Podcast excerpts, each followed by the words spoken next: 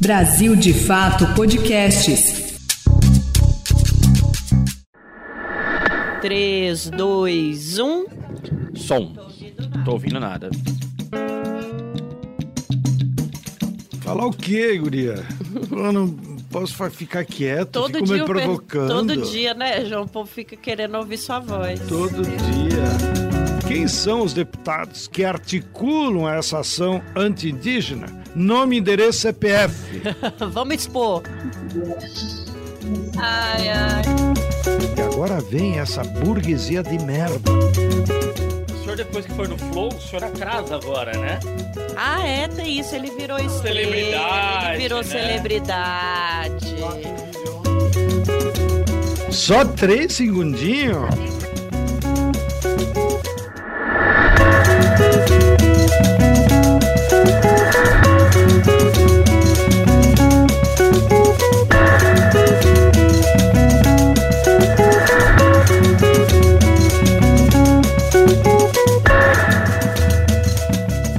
Oiê, tamo aqui. Bom dia pra quem é de bom dia, boa tarde pra quem é de boa tarde e boa noite pra quem é de boa noite. Está entrando no ar a partir de agora o sexto episódio da terceira temporada do podcast 3x4. Produção do Brasil de Fato, o nosso podcast de política que toda semana está aqui discutindo a conjuntura do Brasil. Eu sou a Nara Lacerda, estou aqui com o Igor Carvalho, meu companheiro de toda sexta-feira, que também é jornalista no Brasil de Fato. E aí, Igor? Salve, Narita, tudo bem?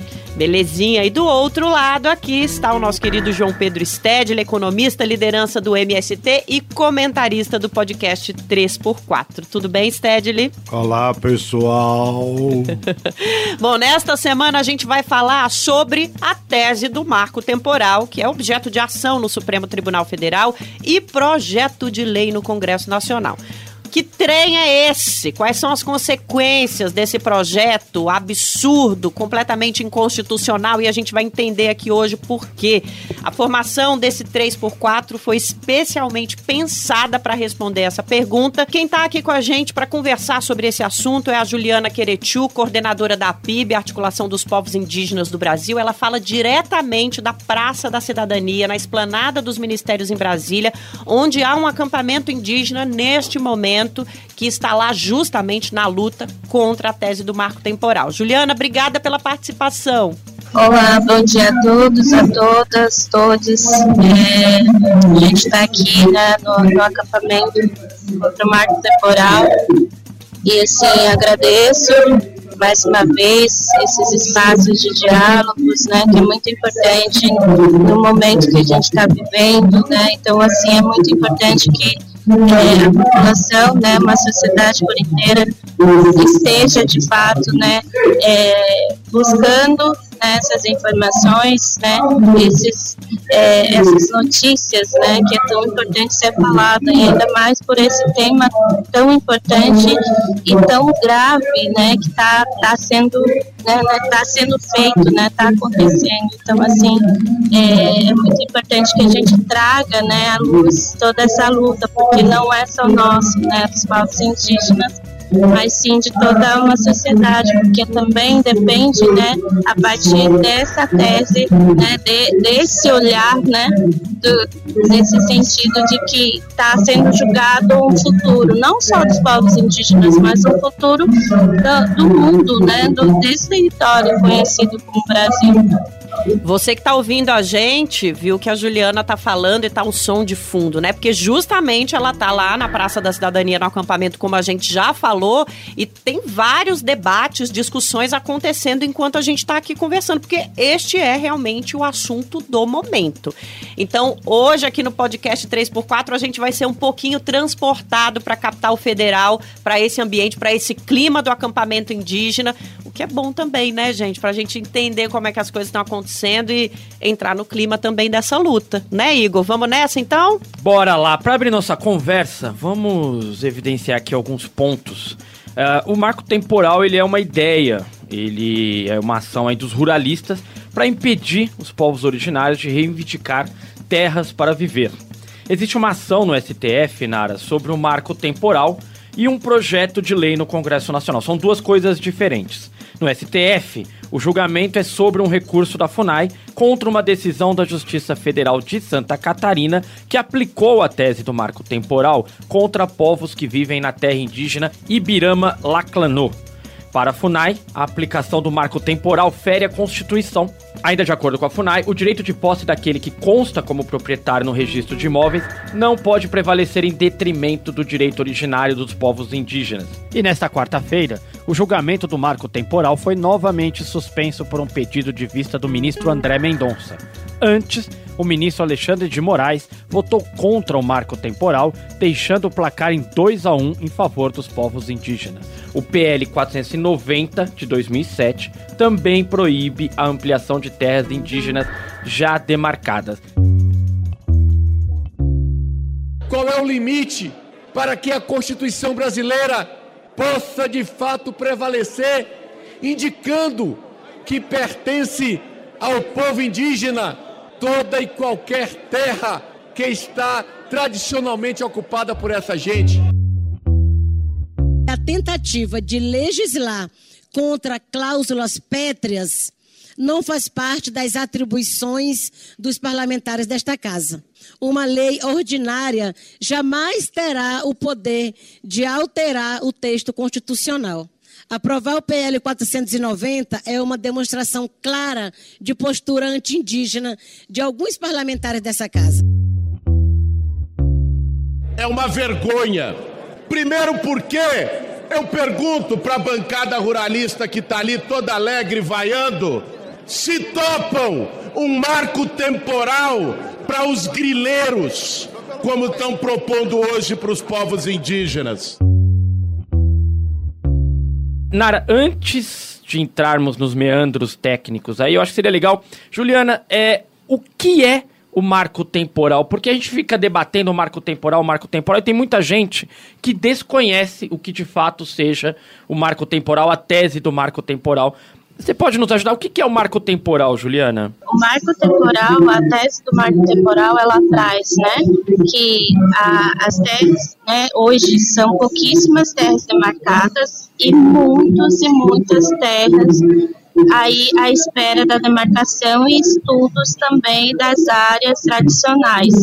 Então, o que é o marco, o marco temporal, essa tese que ela, ela traz de novo, né, para que seja discutido mais uma vez, é como se a população indígena que está reivindicando, que está ali no seu território tradicional, tivesse um documento provando que ela é dona daquela terra, como se a gente tivesse que provar, né, que a partir do dia 5 de outubro de 88 só a partir dali que a gente tem direito, né, e ainda mais tendo um papel, como se a gente estivesse ali, né, comprovando. Então, basicamente, a tese do marco temporal, ela traz, né, ele, ele apaga toda essa história, todo esse conhecimento, né, e trazendo como se o povo indígena, né,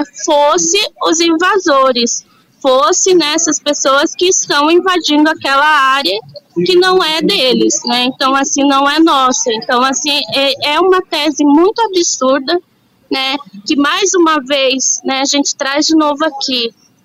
Se de alguma forma ela passar, vai ser feito da mesma forma há 523 anos que aconteceram, tá? Vai apagar toda uma história, todo um povo, toda uma cultura através dessa tese do marco temporal. Em resumo, essa tese é, traz uma determinação esdrúxula, né? Acho que a gente pode usar essa palavra, de que só podem é, receber, ter direito à terra, povos indígenas que estivessem nesta terra em 1988, quando foi promulgada a nossa Constituição. Então, assim, apaga tudo o que veio antes dessa data, 1988.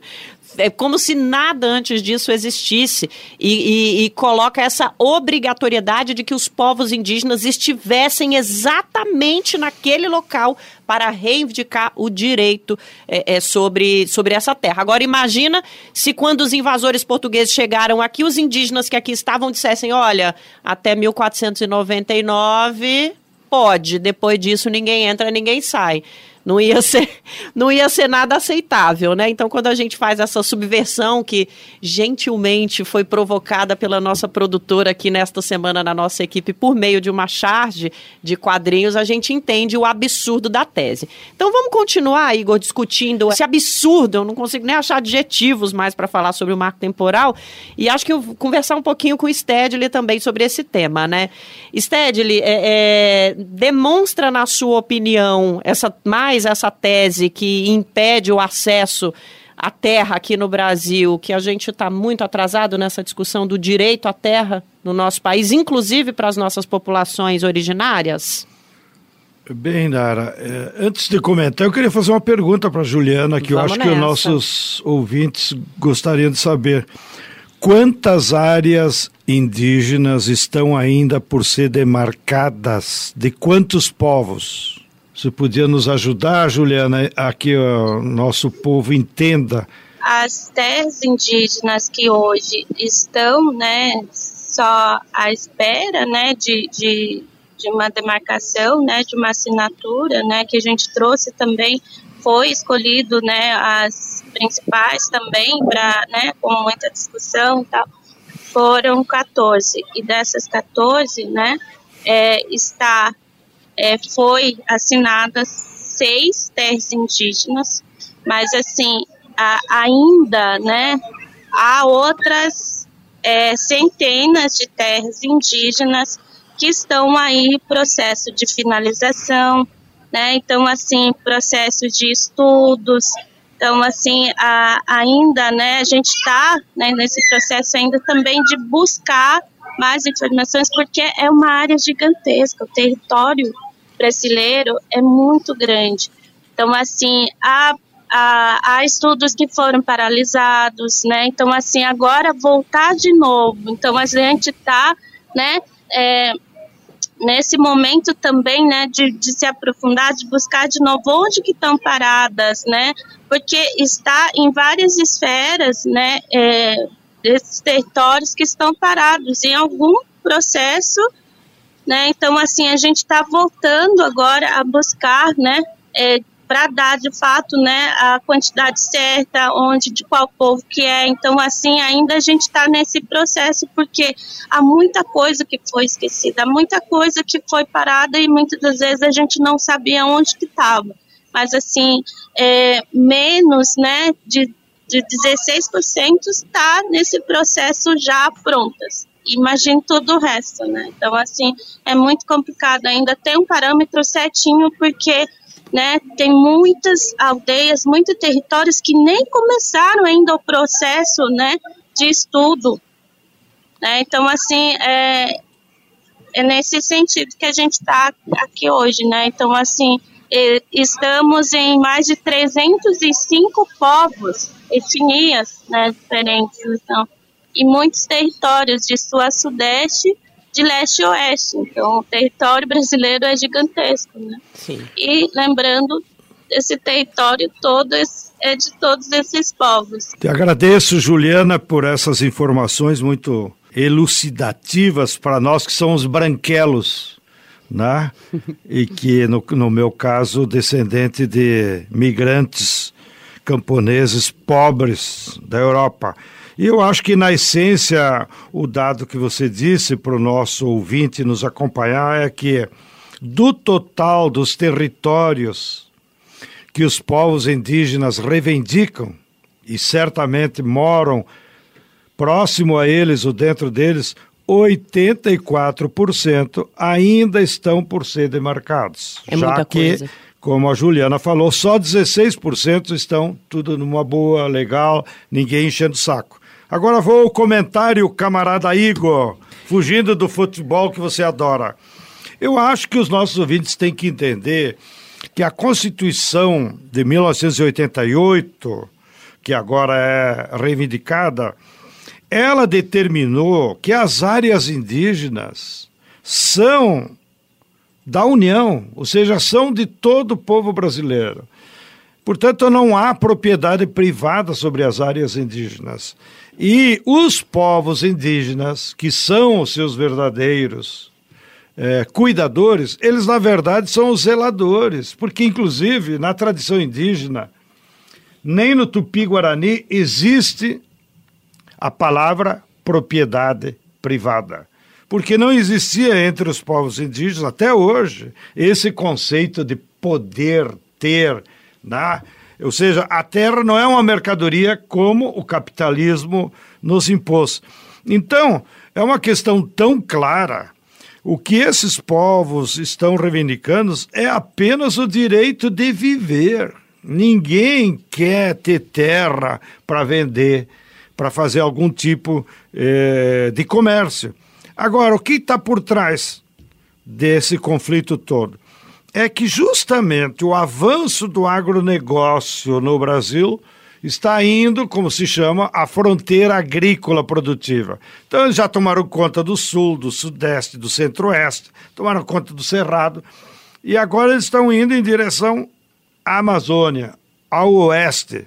E aí na expansão do agronegócio, com seus bois, com a sua soja, justamente eles se deparam com duas comunidades, dois povos eh, que fazem parte do povo brasileiro, os povos indígenas e os povos que vivem nos quilombolas, eh, descendentes lá dos povos africanos. Então, essas duas populações estão na alça de mira do agronegócio, porque eles, por conta dessa não propriedade, o agronegócio não pode comprar, não hum. pode usurpar. Né? Então, no fundo, o que está em jogo é que o agronegócio quer se apropriar dessas terras indígenas que são da União para transformá-las em mercadorias e, e, e expandir a soja e o gado para vender para os europeus, para vender para os chineses. Então, espero que os europeus que se acham todos civilizados, né? é, percebam o que está acontecendo no Brasil e, e no futuro parem de comprar soja dessas áreas que estão sendo griladas, ou terras públicas, ou os povos indígenas. E quero terminar meu comentário né, demonstrando a minha indignação contra esse procurador que deve ter uma ideologia nazista, fascista, lá de Santa Catarina, porque foi ele que entrou com o processo no STF a FUNAI só defendeu contra os povos Xoclém, que é um povo tradicional daquele território que hoje se chama Santa Catarina. Nós poderíamos chamar o estado do Xoclém, Sim, sem dúvida. O estado do Guarani. Sem dúvida. Santa Catarina não tem nada a ver conosco, me desculpe, viu, Santa? Algum dia a gente se encontra, mas a senhora não tem nada a ver com isso. Só acrescentar aí que a gente fala de agronegócio, mas aqui entra também mineração, garimpo ilegal, madeireiro e grandes empresas internacionais querendo explorar riquezas naturais do Brasil. Então, assim, os territórios indígenas ameaçados de todos os lados do capitalismo. Igor. Olha, João Pedro, você falou um aliado inesperado pode ser justamente o, o, o bloco europeu, né? Porque há, eu queria que você falasse um pouco sobre isso, há uma, uma aliança antiga entre os camponeses e os povos indígenas, sempre se respeitaram bastante. Há uma pressão do mundo, da, da Europa, para que o Brasil preserve suas áreas verdes. Fundo Amazônia agora voltou a ter investimento europeu. Você estava falando agora que o, os europeus deveriam, eles que compram tanta soja do Brasil, refletir sobre isso. Queria que você falasse um pouquinho sobre o quanto a agricultura familiar, a presença dos povos indígenas nesses territórios ajudam na preservação do meio ambiente. Bom, o, os agricultores familiares, ou os camponeses, como são conhecidos sociologicamente, nós temos uma dívida histórica com os povos indígenas porque eles que conhecem mais do que ninguém os diferentes biomas do Brasil. Um levantamento divulgado pelo MAP Biomas confirma que as terras indígenas estão entre as principais barreiras contra o avanço da devastação ambiental no país. Nos últimos 30 anos, as TIs perderam 1% da vegetação nativa, Já nas áreas particulares, essa perda foi de mais de 20%. E eles que nos ensinaram proteger as árvores, eles que nos ensinaram que da árvore protege a água.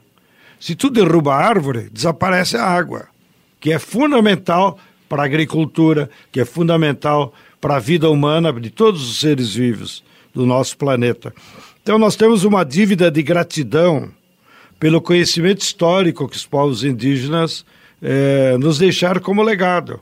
Né? Além da miscigenação que houve, como dizia o nosso querido Darcy Ribeiro, que completamos 100 anos da sua partida agora, ou do seu nascimento, o Darcy Ribeiro indígena.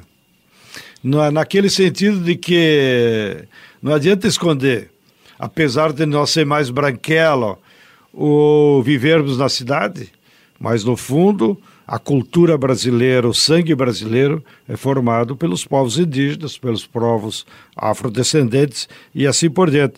E então eu acho, espero que os ministros do STF tenham vergonha na cara, eles não vão rasgar a Constituição por pressão do agronegócio. Então eu imagino que os povos indígenas e o povo brasileiro será vitorioso no STF, mas se um desastre acontecer, porque são os mesmos que mandaram prender o Lula. Sim. Não pode esquecer isso. Não dá para esquecer. Né?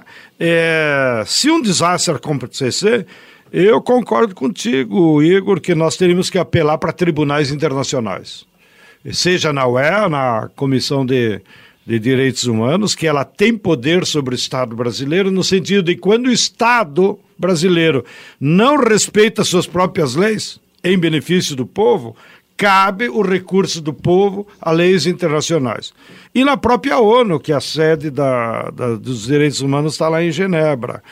E nós teremos que fazer uma campanha muito grande para que os europeus criem vergonha, porque eles ficam falando aí de meio ambiente, ficam falando de crédito de carbono, eles querem ganhar dinheiro com o nosso oxigênio, mas no fundo a burguesia europeia não tem nenhuma responsabilidade, respeito sobre os bens da natureza aqui do Brasil. Eu acho que vai haver um clima de indignação que pode levar então os europeus a, a, criar vergonha e nos ajudarem a defender os povos indígenas. Câmbio, camarada Igor. Câmbio, João Pedro. Só uma, uma, uma rápida. O, o que o João Pedro está falando é muito sério, é correto, porque o, a OEA é, acabou de julgar agora no mês de abril. É, o Brasil é réu num, num, processo movido pelos quilombolas de Alcântara, que são massacrados pelo CLAU, Centro de Lançamento Aeroespacial, que é uma área é, aqui no Brasil que pertence, um território americano no Brasil, é um absurdo. E ali, desde a década de 80, 90, há uma disputa e que o Estado brasileiro, infelizmente, tem virado as costas para os quilombolas e foi condenado. Tem uma audiência ainda para a gente saber o que, que a OEA vai determinar em relação a isso, mas o Brasil pode voltar ao banco dos réus pela questão indígena, sem dúvida. Nara. Pois é, vamos voltar lá para Brasília. O, Juliana, a gente está falando bastante aqui sobre a ação que está lá no, no STF, é, que é uma ação contra a qual os povos indígenas já estão se manifestando e lutando há alguns anos. Mas a gente queria falar também sobre o PL 490. Aproveitando que você está em Brasília, em todo esse clima de manifestação. Bom, vamos só fazer um resumo rápido. Existe um projeto de lei no Congresso Nacional que trata é, do tal do marco temporal. Em resumo, diz que só podem ser ter direito à terra no Brasil indígenas que estavam nessa terra a partir da nossa Constituição atual. Esse PL estava lá, adormecido, vai não vai. E de repente ele virou não só pauta, como símbolo de uma movimentação contra questões indígenas e ambientais no Brasil e até contra as políticas dessas áreas do governo federal. Nós vivemos uma emergência climática e são os povos indígenas os maiores defensores do meio ambiente. E é esse o objetivo daqueles que aprovam no dia de hoje a absurda tese do marco temporal, porque sabe que são os povos indígenas os maiores obstáculos para aqueles que destroem os nossos biomas. Ô, Juliana, a gente consegue entender por que que do nada o PL 490 voltou para a pauta da Câmara em regime de urgência, foi aprovado um carnaval, um escarcel, virou símbolo, entrou em todas as manchetes do jornal. Por que, que, de repente, essa movimentação dos parlamentares, Juliana? Como é que as comunidades indígenas encaram isso? Para nós, assim, não foi de um, de um dia para o outro, né? Sim. Então, assim, já, isso já vem de muitos, muitos anos. A gente sabe muito bem, né? Quais bancadas, né, que, que tem, que traz, né, essa demonstração de força também, mostrando para o governo, né, num contexto mais amplo também essa força. Então, assim, a, a quantidade também dessa força que tem vindo, que a gente demonstra, né, diariamente. Né? Então, assim, o que a gente entende é que não vai ser feito isso, né? Vai ser votado. Então, assim, que agora é o momento para a gente mostrar também. Então, assim, a bancada ruralista, né, que a gente fala, né, a, a bancada ali do, do boi, é. da bala. Né? Opa! Né, é, traz muito, né, esse momento. Então, assim, a gente entende que é, é um momento também de demonstração de força e de, de também de falar, olha, nós somos né, contra, absolutamente contra os direitos dos povos indígenas, né, então, assim, é essa forma que foi feita, né, então, assim, não foi de uma maneira, né, de um dia para o outro, porque isso já vem de longos anos, né, então, assim, ele só foi adormecido para que né, seja né, trazido também nesse momento específico como forma né, de embate, também né, demonstrando para um governo que hoje fala, hoje tem né, a, a, o, Ministério dos Povos Indígenas, tá, foi fortalecido o Ministério do, do Meio Ambiente, né? Todos esses, esses ministérios que hoje também estão, né? Ali, né? Com, com o movimento indígena nesse sentido de apoio, né? Então a, ali eles viram, né? Também essa oportunidade de afrontar, né? E falar assim como que vocês estão né, demonstrando isso. Então agora é o momento de demonstrar também essa força. Infelizmente a gente viu muito de perto isso do que realmente, né, essa visão eurocentrista, uma visão racista, né, contra os povos indígenas. E não é só contra os povos indígenas, porque é uma visão elitista que coloca ali também nesse lugar, nesse altar, né, entre aspas, como se não, aqui quem manda é a gente. Então, assim, só os ricos podem, só essas grandes né, empreendimentos de tudo ali que traz essa força. Então, sem a gente, o Brasil não funciona. Então, assim, foi muito essa visão né, de entendimento que a gente teve, mas também a gente está aqui, a gente sempre esteve.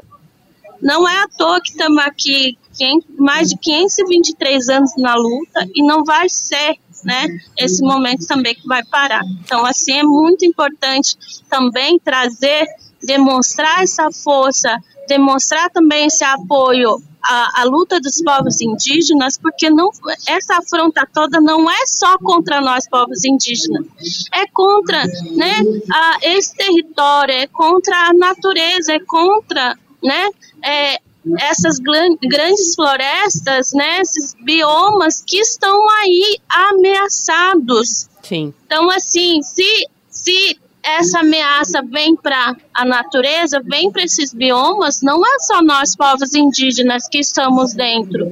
Então, assim, é uma afronta a uma sociedade ao direito, à esperança de ter um futuro.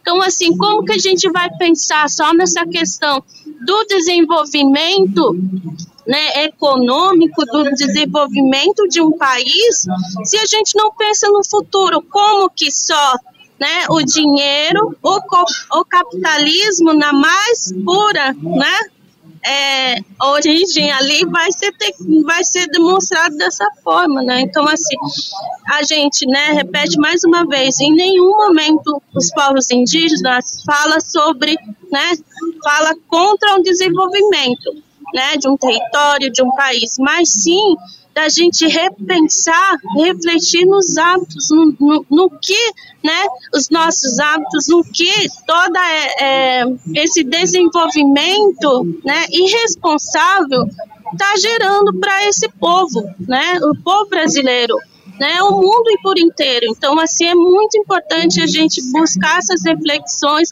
buscar mesmo o que está acontecendo, o que está acontecendo hoje, de qual forma que vai impactar e está impactando, uhum. né?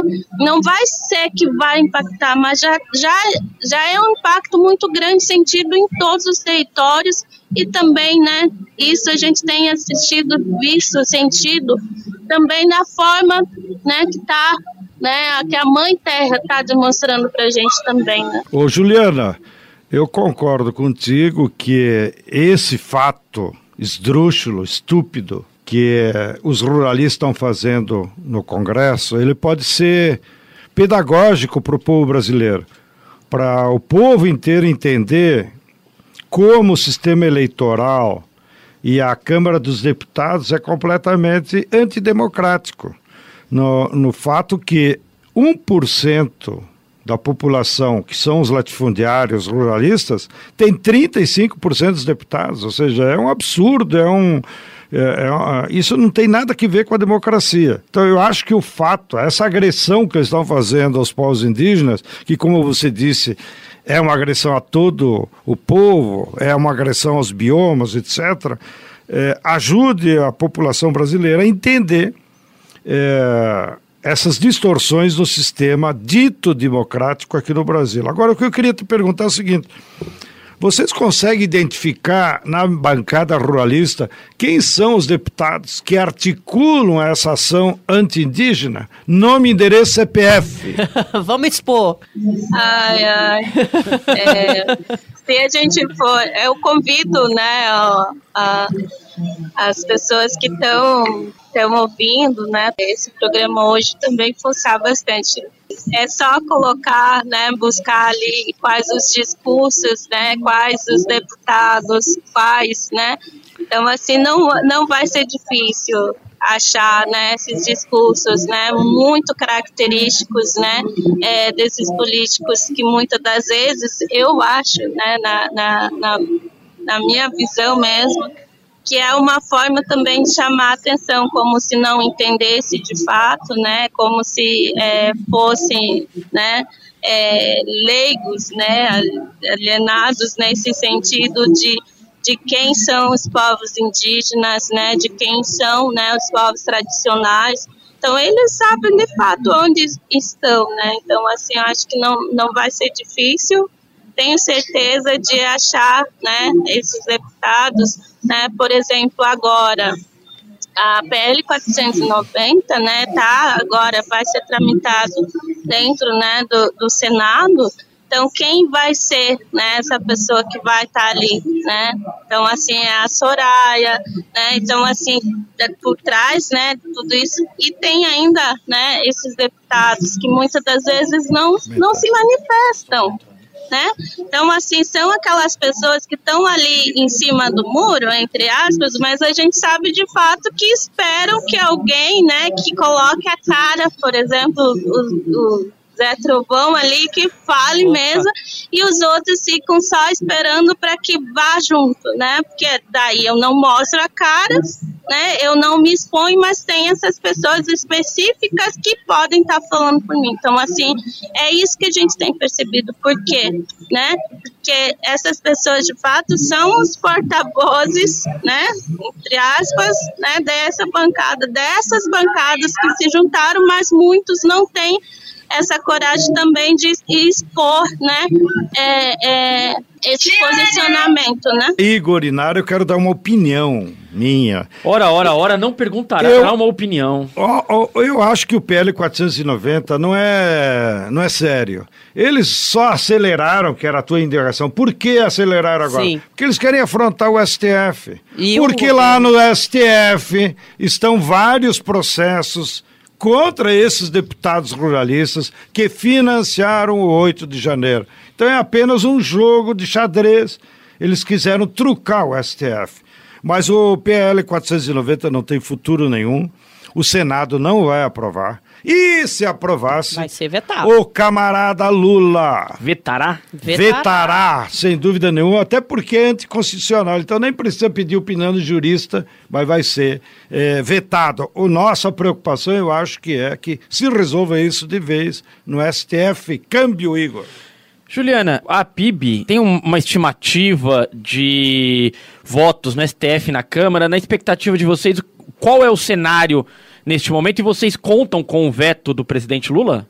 É, a gente espera que não seja, né, não, não seja aprovado. Então essa é uma das, das expectativas, porque a gente sabe, né, como que a gente vai pensar no, no- nesse olhar, né, nessa perspectiva de que a tese do marco temporal ela seja aprovada, como que o STF vai aprovar uma tese que não tem nenhum cabimento que não esteja né, ali, né, de fato provando, né, de fato trazendo, e não tem esse fundamento. Ele é uma tese que foi trazido, que infelizmente está né, tá aqui né, sendo julgado, que vai ser julgado, que é um- um- uma tese completamente né, fora, né, que, que passa por cima de uma Constituição Federal que foi conquistado com muita luta e muito sangue indígena. Então, assim, como que vai ser feito? Então, assim, a, a gente né, tem uma, é, essa perspectiva né, de que não seja né, aprovado, que não passe. Mas também, né, a gente sabe, né, a gente não pode estar aqui falando de uma coisa antes de acontecer. Então a gente espera que não seja mas se acontecer também, a gente está aqui, né, os povos indígenas estão aqui também crendo, acreditando que o governo, né, que o presidente Lula vete, né? Então, assim, se não for feito dessa forma também, então, assim, ah, vai estar indo contra todo, né, é, esse discurso de luta que né, aconteceu, que trouxe também né, é, esse apoio dos povos indígenas né, para o governo atual hoje. Então, assim, a gente espera profundamente que não seja aprovado. Mas se for aprovado também, a gente espera, a gente tem essa confiança, a gente acredita que o governo Lula vete. É o que se espera no mínimo, né? Depois de uma campanha muito baseada é, na causa ambiental, na, casa, na causa indígena, é, depois de, enfim, toda a proeminência do Brasil nesses, nesses assuntos lá fora, é o que a gente espera, uma postura muito incisiva do governo, diferente daquela isenção que a gente viu quando foi votado, ah, votado o regime de urgência para o marco temporal. Ô Igor, um parênteses aqui, vamos explicar o que está acontecendo no Congresso Nacional. Gente, é, o PL 490 ah, foi aprovado na Câmara depois de ter sido aprovado o regime de urgência. Então chegaram lá todos os deputados lá, eh, não governistas, e falaram, olha, a gente quer votar esse assunto com urgência. Por quê? Por que essa reação aconteceu, né? O Sted ele já deu aqui alguns indícios do que ele pensa, a Juliana também. A gente entende que isso é uma reação também ao governo, né, que criou o Ministério dos Povos Indígenas, e aí você tem um monte de deputado falando, vamos pautar isso aqui, porque essa pauta é um símbolo, essa pauta vai trazer muita discussão, essa pauta vai desestabilizar todo mundo que está lá do outro lado lutando pelos direitos desses povos. E o que é que acontece agora, gente? Vai para o Senado. Então não é porque a Câmara aprovou que esse negócio está valendo, não. Só que, enquanto esse assunto está sendo discutido, essa bagunça está acontecendo no Congresso, esse assunto está lá no Supremo sendo julgado, o que é que vocês acham que está acontecendo no campo brasileiro e próximo às terras indígenas? Mais violência, caos, porque essa sensação que a gente tem de que tudo pode mudar, de que vai ter uma lei, de que isso, de que aquilo, isso tudo gera lá nas terras indígenas uma espécie de, de, de, de abertura do vale tudo, de quem está querendo do, do, do agronegócio, é, do, do garimpo ilegal, dos madeireiros ilegais. Então, essa insegurança digamos assim, né, Igor, já causa repercussões. Porque pode ter muita gente falando, ai, gente, mas não aprovou ainda, ainda vai para o Senado. É claro que o Lula vai vetar. Sim. Mas para o campo brasileiro e para as nossas áreas indígenas, a insegurança já está acontecendo pelo simples fato de o Congresso Nacional e de o Supremo estarem debruçados sobre esse tema. Né? Eu, eu, entrevistei recentemente o, o pessoal do, do, Observatório do Clima e eu me lembro muito bem de uma frase incrível. Essas pessoas vivem na esperança de que a nossa legislação mude e seja benéfica para quem quer destruir o nosso país. Eles estão esperando que isso aconteça. Enquanto eles esperam, eles também destroem. Igor Carvalho, eu queria... desabafei. Bom desabafo. é, é, Juliana, eu queria que você, por gentileza, nos falasse um pouco sobre o acampamento, quantas pessoas estão aí, qual o, o clima que se vive no acampamento e até quando vocês pretendem manter o acampamento em Brasília? Agora, no momento, a gente está em um pouco mais de 2 mil pessoas, né? 2 mil lideranças, né? De todo o território brasileiro, né? Muitos povos se misturando, né, se, se fortalecendo juntos, né. A gente está, né, em, em, vigília, a gente está né, nesse momento também de concentração e assim uh, a gente só vai ter definições mesmo de como que vai ser uh, os próximos passos a partir de hoje, a partir das duas horas da tarde, quando começar né, a, a abrir mesmo essa pauta dentro né, do STF. Então, assim, é muito. Ah, eu fico até emocionada, porque, assim, é muito absurdo, assim, uhum. porque, imagine, todas essas lideranças que saem dos seus territórios, que deixa, né, as a, as aldeias, né, com, com um sentimento de que como que a gente não tem, né, é, controle nem das nossas próprias dos nossos próximos passos, porque é essa sensação que a gente tem, né, como que os nossos direitos, como se a gente, né, esperasse por algo que não é nós povos indígenas que temos né, força.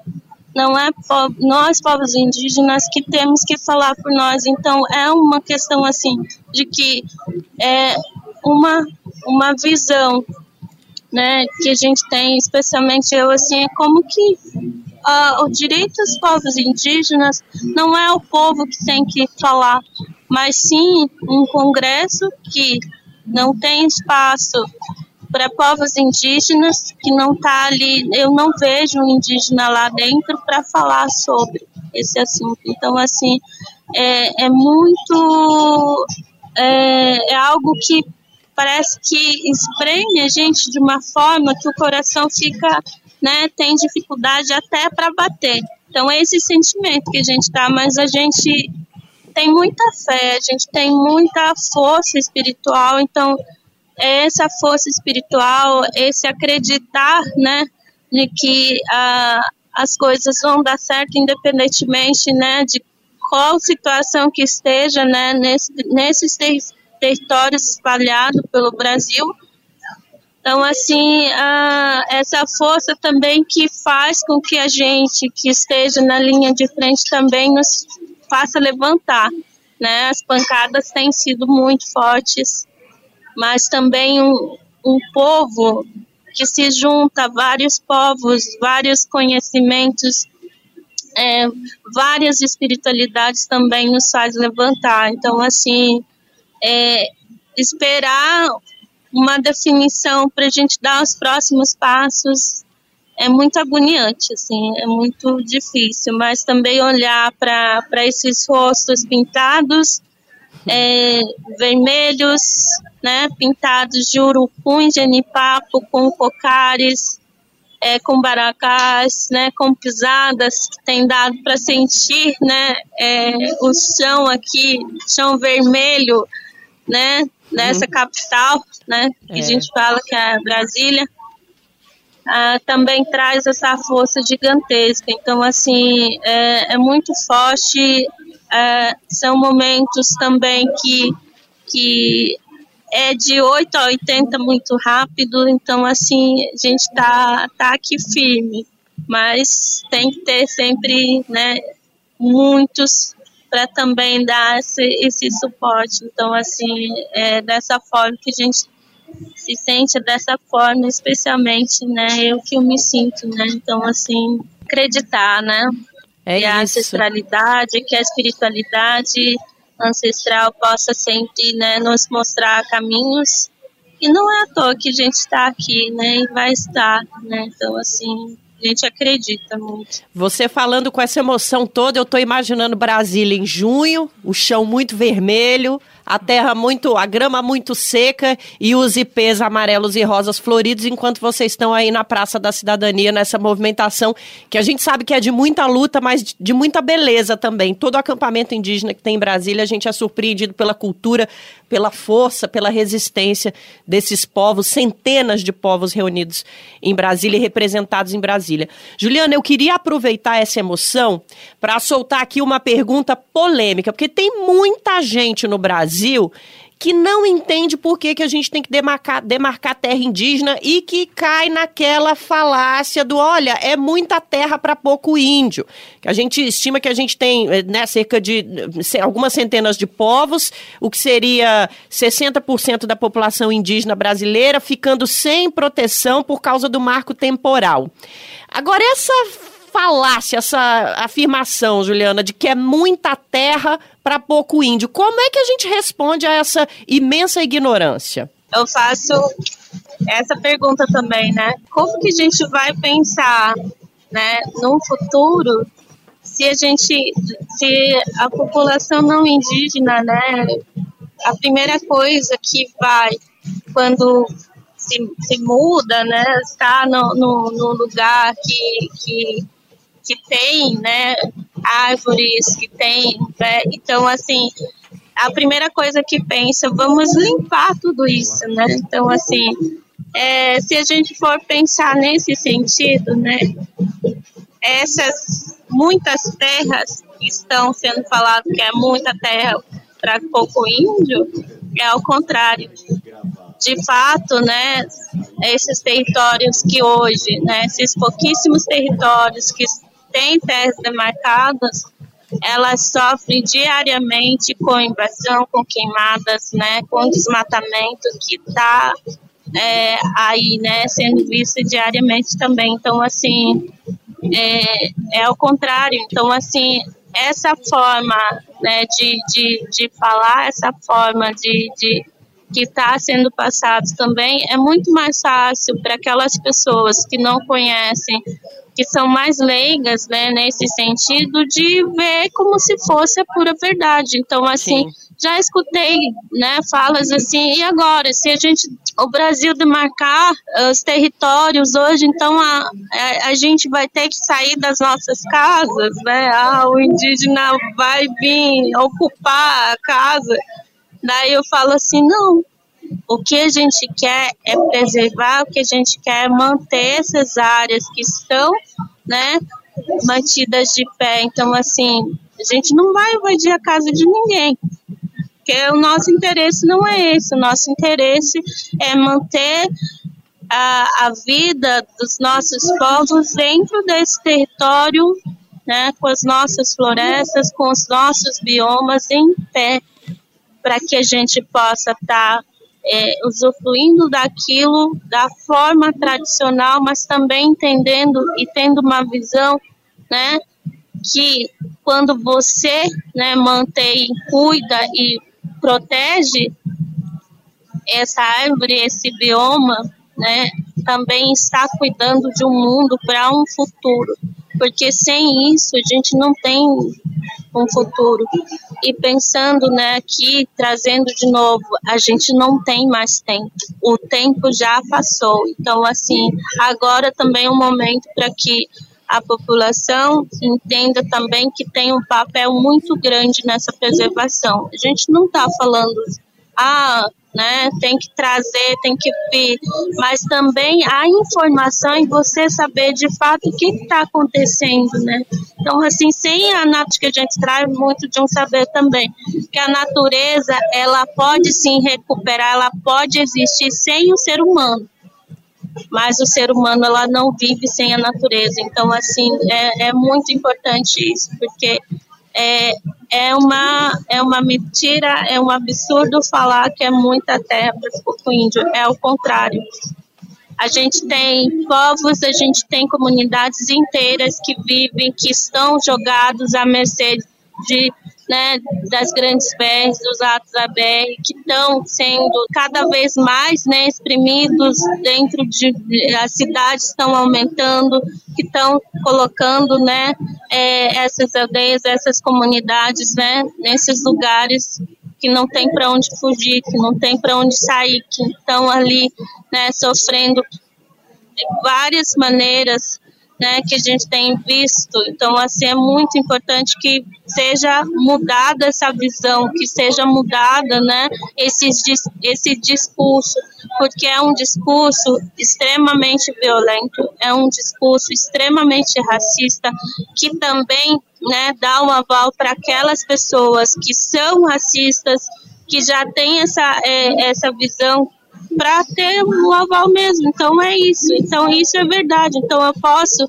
né? Eu posso estimular, eu posso fazer isso porque eles não são merecedores. Eles já têm muito. Então isso, né? Que realmente tem acontecido. Então assim, é, compartilhar isso aí com vocês. Então a, a informação é muito importante e vai conhecer a sua história e vai conhecer também, né? Observar muito o, o seu redor e e quais hábitos, né? Qual a, o meu posicionamento também que vai sim mudar, porque enquanto não, não mudar, enquanto não ter esse posicionamento, também facilita toda né, essa boiada passar aí. Sem dúvida, e é desgastante ter que ficar explicando para as pessoas uma coisa que é óbvia, né, gente? É, é, é, essas populações já estavam aqui antes e eu vou além. A gente não está falando só da história desse lugar que a gente convencionou chamar Brasil. É, é não sei se as pessoas que estão nos ouvindo sabem disso, mas é, é, algo que é preciso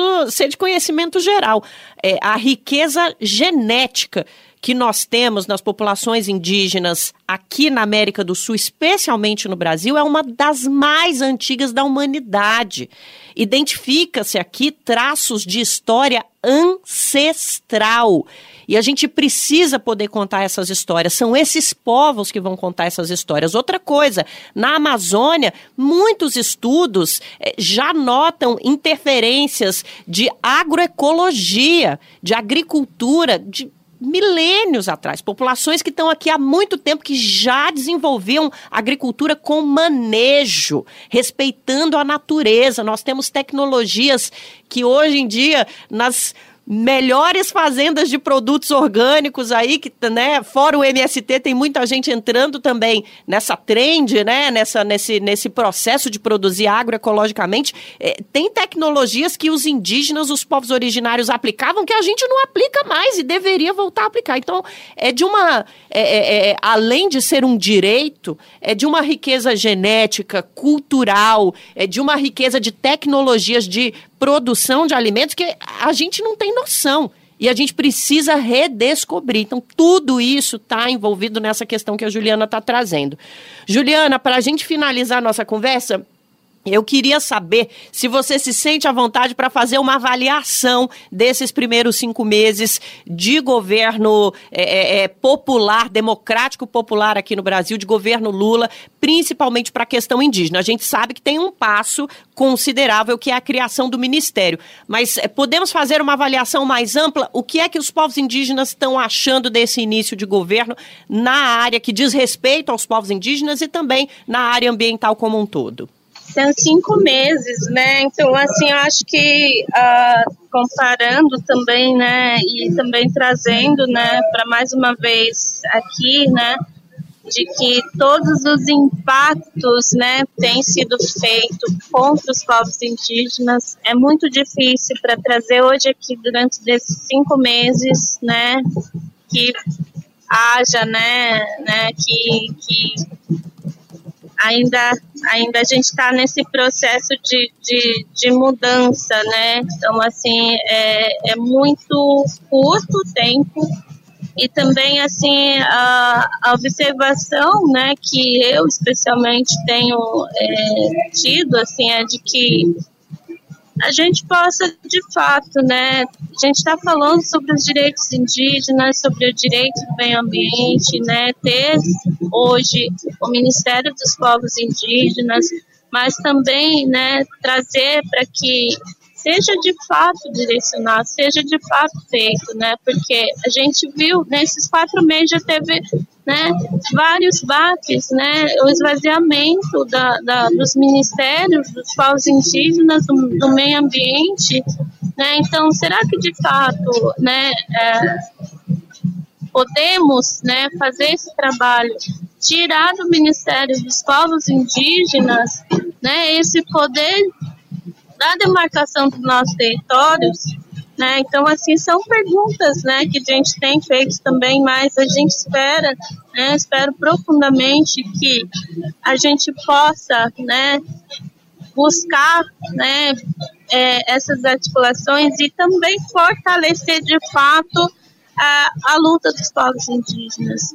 Então, assim, é, a gente sabe que é uma luta muito grande. Claro, hoje a gente tem essa abertura, a gente tem né, é, é, esses espaços de diálogo mais acessíveis, né? Mas a gente sabe também que esse processo né, de 523 anos, né, enraizados nesse lugar, né, nesse contexto político, que é uma visão totalmente é, contra os direitos dos povos indígenas. Então, é, é, é um trabalho de formiguinha. É, a gente sabe que o espaço hoje ela é mais favorável, uhum. mas a gente sabe também, né, de que a política, né, ela é feita, né, de é, de alianças, né, de, de né, desses diálogos, né, desses acessos também. Então, assim, ah, tem sido complicado a gente entender também isso, mas a gente sabe, né, realmente é, o que é, né, toda essa luta. A gente sabe que não vai ser mudado de um dia para o outro, mas assim a gente sempre acredita que que tudo que foi dito, que tudo que foi feito seja né, mantido e seja, seja fortalecido cada vez mais. Então, assim, esse discurso né, que foi feito né, possa ser mantido e assegurado e firmado junto com os povos indígenas, né? Axé para quem é de axé e amém para quem é de amém, viu, Juliana? Obrigada demais por, por, essa conversa, por trazer esse assunto que é um assunto tão sensível, mas ao mesmo tempo tão importante essa luta, que é a luta de uma nação. Muito importante isso que a Juliana trouxe durante toda a nossa conversa hoje, Igor, de como a gente precisa gritar que essa luta não é só indígena, né? É de todo mundo, é do Brasil inteiro. É, uma, é realmente uma luta de uma nação. Exato, não pode ficar circunscrita a reação aos povos indígenas apenas, Nara. A gente vai encerrar essa nossa conversa de hoje por aqui. É, daqui a pouquinho tem dica cultural, né? A gente vai encerrar a conversa sobre o marco temporal, mas com o compromisso de continuar os debates sobre esse tema e acompanhando as manifestações e a luta dos povos indígenas no Brasil, de fato, cotidianamente. Bom, quem conhece nosso trabalho sabe que isso é regra, né? Então não deixe de se informar a respeito do marco temporal, porque o que a gente acabou de falar, gente é a única realidade possível. Essa luta é nossa como nação. Vamos para a dica cultural, então, tá, né, dar uma amenizada no nosso debate aqui hoje. A partir de agora, então, a gente fala de cultura aqui no 3x4.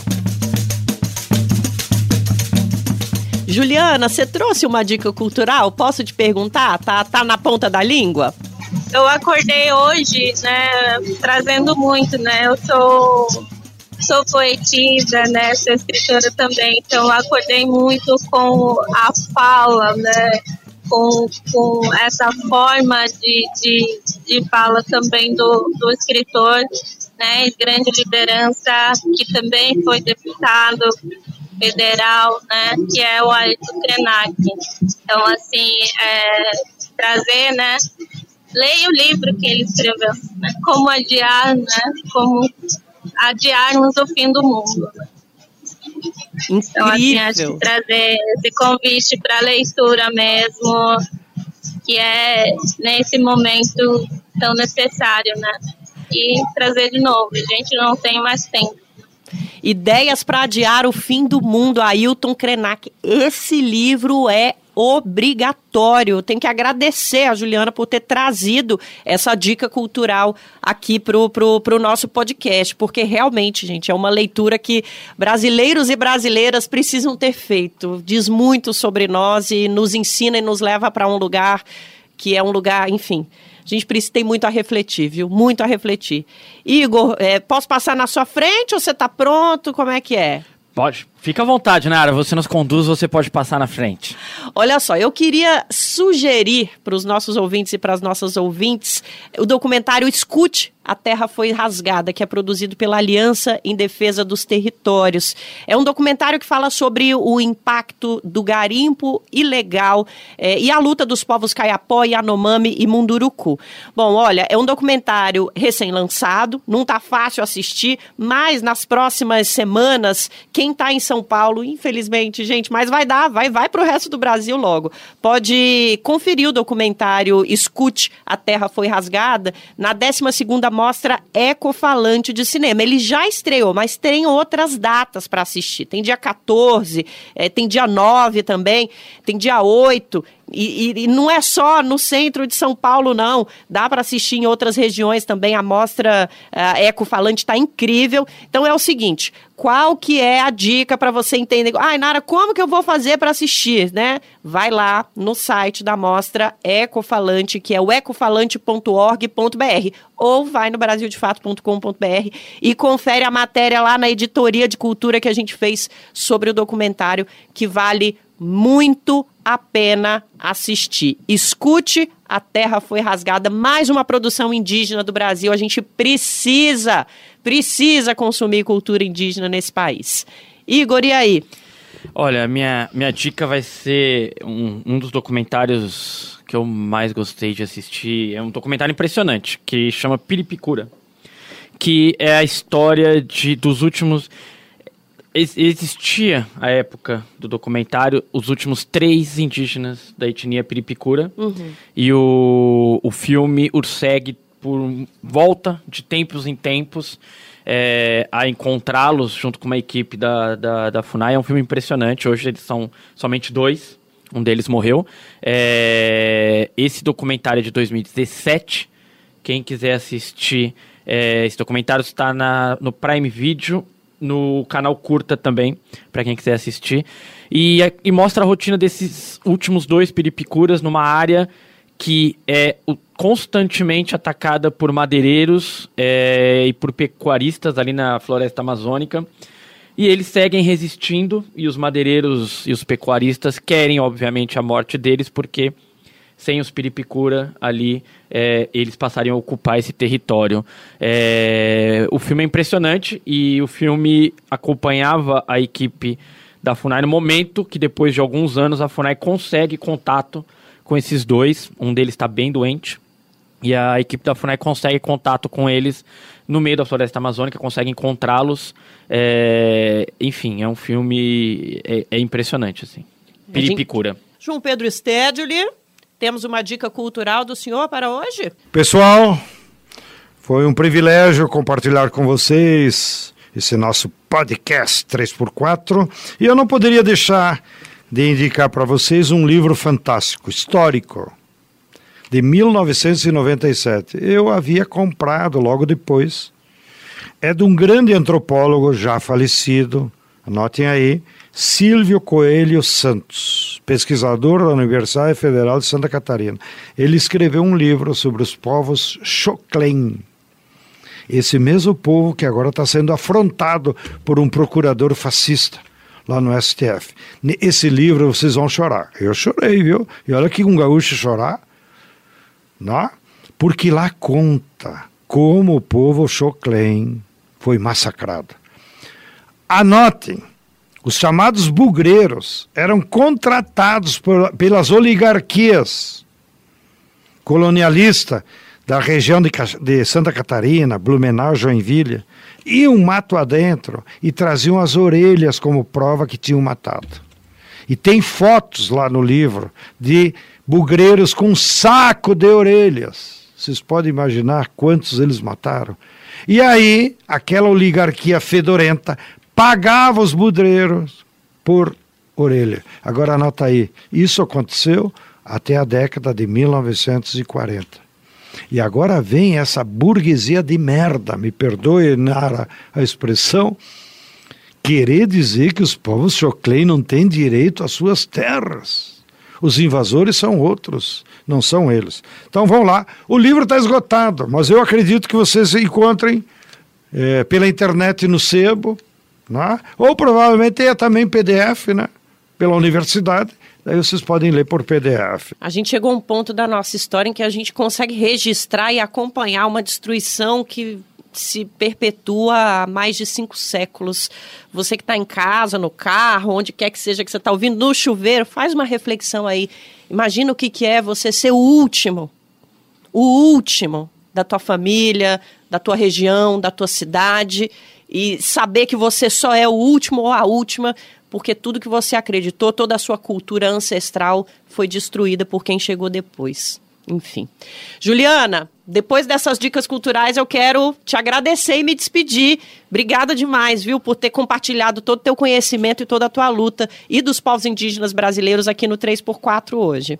Agradeço mais uma vez que a gente possa né, se, se fortalecer, para que a gente possa estar juntos. Né? Então, assim, esses espaços de, de diálogo, de conversa é muito necessário ainda mais, né, para ocupar esses espaços, né, que existem vários meios, né, da gente procurar saber de fato o que está acontecendo.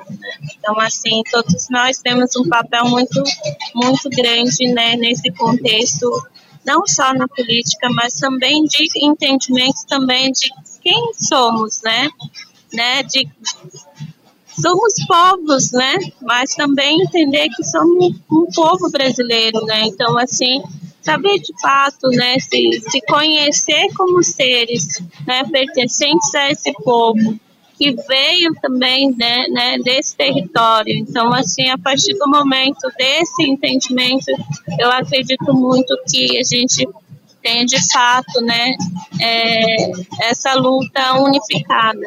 Então, assim, é muito importante e agradeço, né, que a gente possa é, entender que a fala juntos somos mais fortes, é de fato é o que a gente carrega.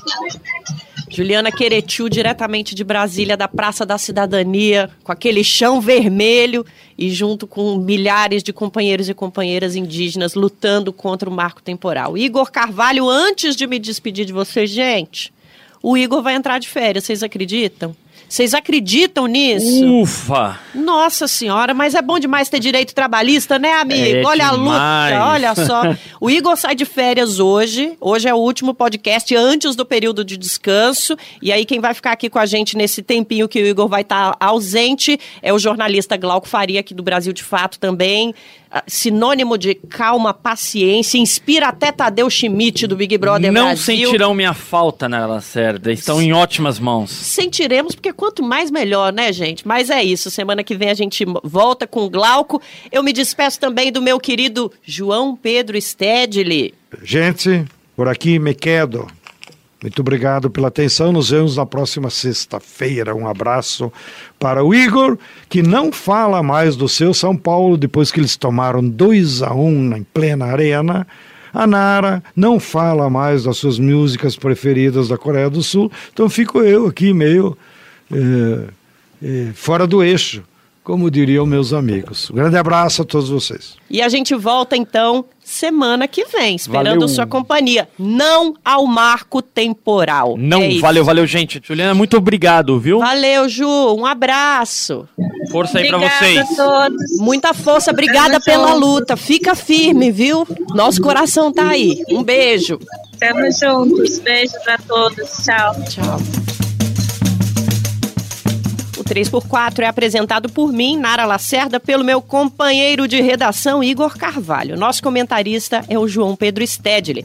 Direção, Rodrigo Gomes. Produção, Letícia Holanda. Roteiro de Rodrigo Gomes e Letícia Holanda. Trilha sonora original de Alejandra Luciane. Edição e sonorização, Lua Gatinone. No Brasil de Fato, coordenação de rádio da Camila Salmásio. E a direção de jornalismo é de Nina Fidelis. Até semana que vem.